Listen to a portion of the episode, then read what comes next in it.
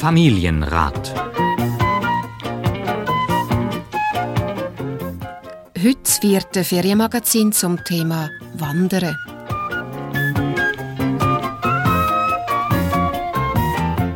Also ich, komm, ich gehe schon mit, aber einfach mir stinkt es, wenn es zu weit ist zum Wandern und wenn es zu heiß ist.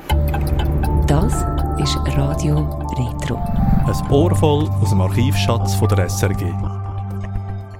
Im Jahr 1984 hat sich die Sendung Familienrat den Konflikt in den Ferien angenommen und dann auch gerade ein Beispiel erzählt.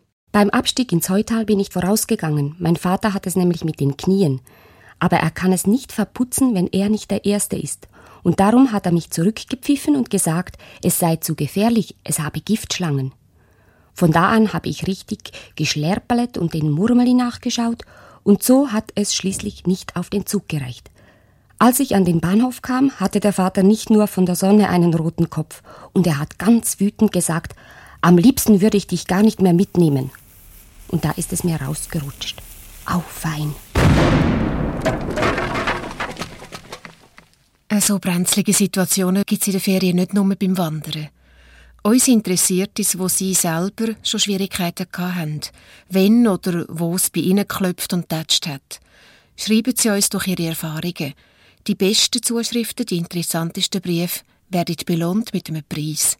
Auf dem Wanderweg hat es dann bald auch andere Konflikte gegeben, durch eine neue Mode auf Rädli im Jahr 1987.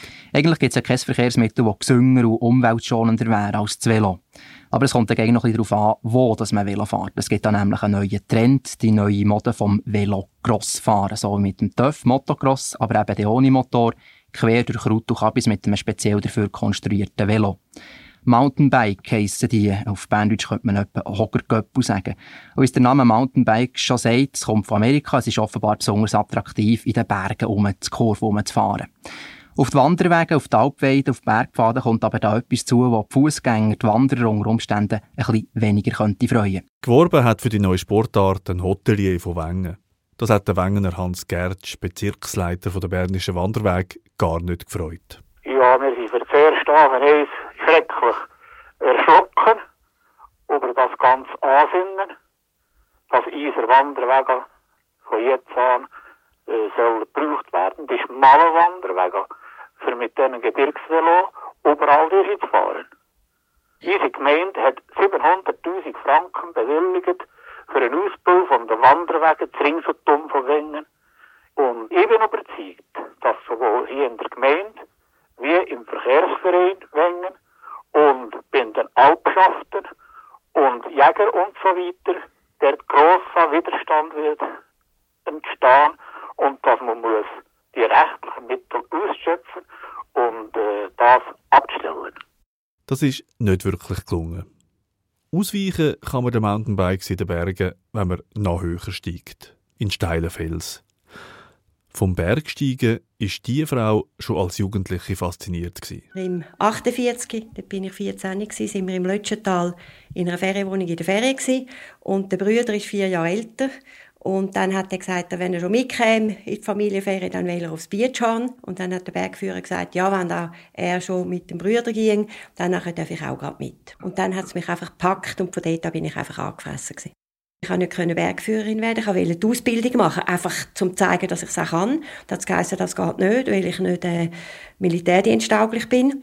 Und nachher hätte ich in den akademischen Alpenclub beitreten, wo ich studiert habe. Das heisst, da können wir irgendwann mal als Fest kommen, da hätten es gerne Frauen, aber auf der Tour, das können die Frauen nicht.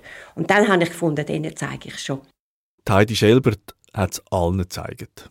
Sie ist die erste Wirtschaftsprofessorin der Schweiz geworden und ist auch am Berg eine Pionierin gewesen trotz allen Widerständen. Das Unangenehmste war typischerweise am Matterhorn, wo natürlich viele relativ ungeübte Touristen mit Bergführern unterwegs sind. Und dann kommen da zwei, jetzt sind wir noch relativ jung, zwei junge Mädchen.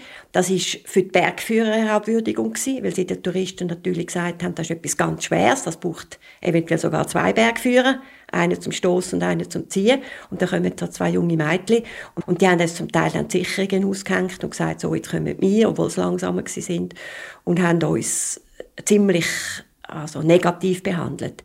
Die Frauen, die noch Ende vom 19. Jahrhundert oder Anfangs von dem Jahrhundert Berg sind, die haben noch mit dem Rock einsteigen und zum Teil, wenn sie eine Überschreitung gemacht haben, dann den Rock über den Berg tragen, damit die Sonne wieder dann den Rock anziehen können. Die haben es noch viel schwieriger gehabt. Ich meine, das ist absolut normal.